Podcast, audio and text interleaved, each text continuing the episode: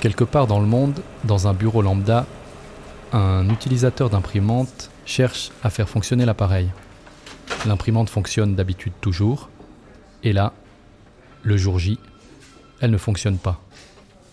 Sentant une forme d'émotion monter en lui, il respire un peu plus fort. Il entame d'autres manœuvres un peu plus fortes Voyant que ça ne va pas marcher, et sentant des émotions débordantes en lui, il lâche un chapelet de gros mots.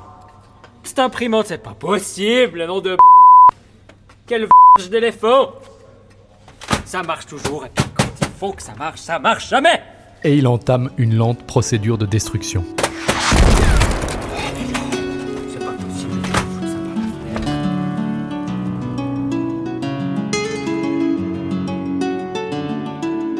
C'est fou comme certains petits épisodes de la vie de tous les jours peuvent ruiner la journée et créer autant d'émotions. Pour ce deuxième épisode, on va s'intéresser à la source de ces émotions fortes. Pascal, est-ce que tu peux nous dire euh, comment ça se fait qu'une toute petite chose dans la journée puisse créer autant d'émotions? Ben, absolument. Là, on a un cas, je dirais, un cas clinique que tout le monde a peut-être déjà rencontré, à savoir un appareil qui fonctionne pas au moment où on voudrait qu'il fonctionne. Et du coup, ça va générer en nous des émotions fortes euh, qui vont modifier aussi notre, notre état. Et en fait, on considère que c'est un petit événement, en fait, une, une imprimante qui marche pas. Mais en réalité, notre cerveau, à partir du moment où il se lance dans les émotions fortes, en fait, pour lui, c'est pas un petit événement. Ça a à voir avec la survie, euh, voire même la survie de l'espèce. Donc, euh, l'imprimante, c'est une chose, mais derrière, il y a vraiment une réaction de survie très forte. Tu nous parles de survie et ça veut dire qu'avec ces petits événements, on a l'impression que ça remet en cause notre, euh, notre existence en fait. Oui, absolument. En fait, là, euh, l'épisode qu'on a eu, c'est que la personne, pour une raison ou pour une autre, dans son travail, elle est amenée à faire quelque chose qui a de la valeur pour elle, mais aussi qu'il lui fait, euh, qu'il a fait appartenir au groupe dans lequel elle travaille. Mhm. Et en fait, le fait qu'elle loupe, entre guillemets, cette occasion de montrer ses compétences, mhm. elle risque mais ça c'est de façon archaïque et euh, subconsciente, elle risque d'être rejetée par le groupe. Éventuellement, si on rentre dans le scénario, de perdre son travail euh, et de manquer de ressources pour vivre. Mhm. Donc, cette petite imprimante, en fait, elle déclenche, c'est vraiment le mot, elle déclenche une réaction de survie. Est-ce que ça traduirait pas un petit peu de manque de confiance en soi? Parce qu'on peut se dire, une petite imprimante, c'est pas ça qui va nous coûter notre place, a priori. Ouais, alors euh, la confiance en soi, c'est aussi quelque chose qui se construit sur le long terme. Et puis euh, là, on parle plutôt d'une émotion qui va euh, aller directement, qui va se déclencher sans que notre cerveau rationnel, si on veut bien, y puisse réagir ou maîtriser. Ça veut dire que pendant que la personne va vivre l'émotion, elle est quasiment plus maîtresse d'elle-même. C'est pas une question fondamentalement de confiance, c'est plutôt ça a été déclenché et puis là la réaction elle se fait de façon euh, très instinctive. Mhm. Et ça est déclenché, est-ce que c'est fonction de ce qu'on a pu vivre avant? Est-ce que ça dépend de notre passé un petit peu, la, force de ces émotions? Alors là, ben, absolument, non seulement ça dépend du passé de l'individu, mais ça dépend du passé de toute notre espèce. Donc euh, en fait, ce dont les gens ne se rendent souvent pas compte, c'est qu'ils ne sont pas que des individus euh, en 2022, mais c'est des gens qui portent toute l'histoire de l'espèce. Mhm. Et les émotions, en fait, là, elles ont un rôle fondamental c'est euh, elle porte des messages en fait pour nous aider à survivre. Cette personne qui va déclencher cette colère, euh, respectivement d'abord euh, frustration et colère, ça peut potentiellement libérer une grande énergie. Donc en fait, il va rentrer dans un stress épouvantable pour lui, mhm. mais ce stress peut potentiellement l'aider aussi à survivre. Mhm. Parce qu'il va tout faire pour que cette imprimante marche, il va chercher des stratégies, et du coup, dans les une ou deux minutes où ça se passe, mhm. ça redevient euh, un être qui est euh, entièrement focalisé à sa propre survie. Mhm. Ça veut dire que si on prend un homme des cavernes qui s'énerve avec euh, son silex qui marche pas, les émotions que lui il a eu, donc à son échelle, il y avait évidemment pas d'imprimante à l'époque. Non. Est-ce que c'était le même genre d'émotion, le même genre de colère, ou est-ce que cette colère a évolué au fil des, des millénaires? Alors ça c'est une super question. En fait, les émotions, elles sont similaires. le fonctionnement humain, il n'a pas beaucoup changé au niveau physiologique et évolutif. Par contre, les représentations de la société sur les émotions, ça, ça a changé. Hmm. Par exemple, on va dire qu'avoir de la colère, ce qu'on aurait pu voir ici avec l'imprimante, c'est entre guillemets une émotion négative. Mhm. Et du coup, comme elle est labellisée, ben, elle n'est pas forcément tolérée, ce qui veut dire que la personne qui est en train de s'énerver, euh, eh ben, cette émotion va faire que cette personne va être labellisée.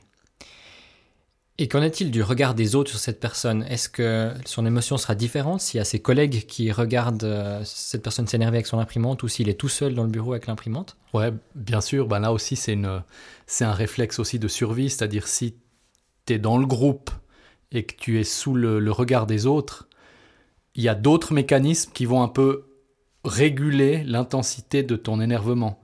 Et en fonction du groupe, ou si tu es avec le groupe, tu vas plutôt prendre sur toi l'émotion qui va après aller dans ton corps.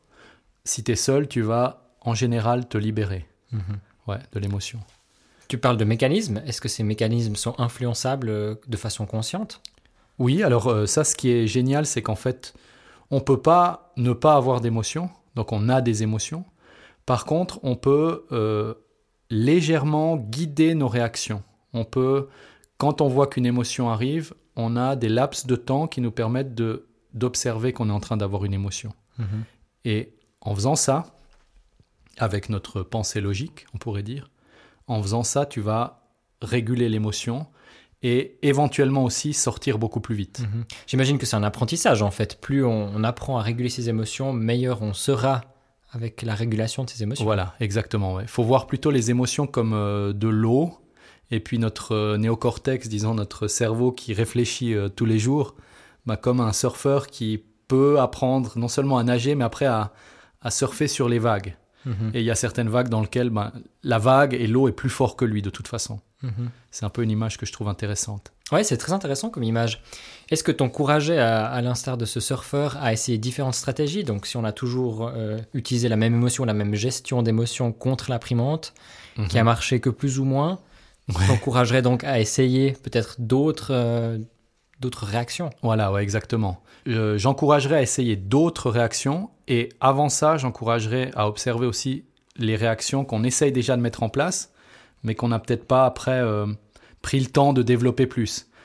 Dans l'exemple de l'imprimante, on a vu que la personne, elle a quand même respiré, soufflé. Ça, c'est quelque chose Mhm. qu'on peut entraîner. C'est une stratégie aussi de Mhm. régulation. Euh, sauf que les gens le font souvent de façon subconsciente. On peut imaginer qu'il y a certaines stratégies qui peuvent être contre-intuitives. Peut-être on peut imaginer dire des mots doux à, à l'imprimante sera pas la première chose à laquelle on va penser. Et pourtant, Ouais. ce serait peut-être plus utile que de dire des gros mots. Exactement, ouais. Il y a, en fait, il y a des, comme tu le dis, hein, des stratégies contre-intuitives. Souvent, quand on fait l'inverse exact de ce qu'on a eu l'habitude de faire, c'est une stratégie euh, de régulation. Donc tu es en train de dire qu'on a toujours mal fait? Ou qu'on fait toujours mal Non, je dis qu'on fait dans un sens et que des fois, on a intérêt à explorer l'inverse. Et puis, une fois qu'on a exploré l'inverse, euh, mon idée ou le concept, ce serait d'avoir après un prisme d'options. Parce que exploser l'imprimante, c'est pour moi un extrême. Et puis dire des mots doux à l'imprimante, c'est un autre extrême qui vaut la peine d'être essayé. Puis entre deux, il y a vraiment toute une série de stratégies. Comme par exemple euh, appeler à l'aide, euh, demander à quelqu'un, annoncer le problème. Peut-être pour, euh, pour conclure euh, là-dessus, ça, ça reprend un peu ce que tu as dit avant. Tu dis aussi que le re- regard des autres euh, nous fait peur, en fait. Ouais. Euh, met en cause la survie euh, Mhm. dans- au sein du même groupe. Et pourtant, tu dis que ça pourrait être une option quand même, de- d'appeler à l'aide et de demander secours à ce groupe. Ouais. Bah en fait, ça c'est un épisode qu'on pourrait aussi traiter euh, prochainement, qu'on pourra aussi traiter prochainement, c'est que appartenir au groupe, c'est aussi partager en fait avec eux des émotions communes, euh, un langage commun. Et donc, si tu verbalises que tu as un, un problème, le groupe, s'il comprend que tu as un problème, il va aussi vouloir t'aider. Mhm. Euh, c'est aussi une tendance en fait, parce que l'être humain ayant survécu en groupe, il y a aussi une forte euh, volonté de faire survivre l'individu dans un groupe.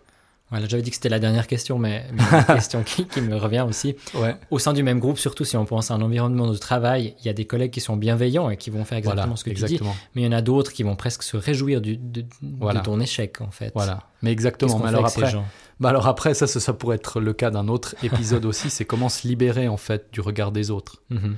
et des pressions des autres, parce que tu auras toujours dans tous ça. les contextes des gens selon toi bienveillants selon toi malveillants.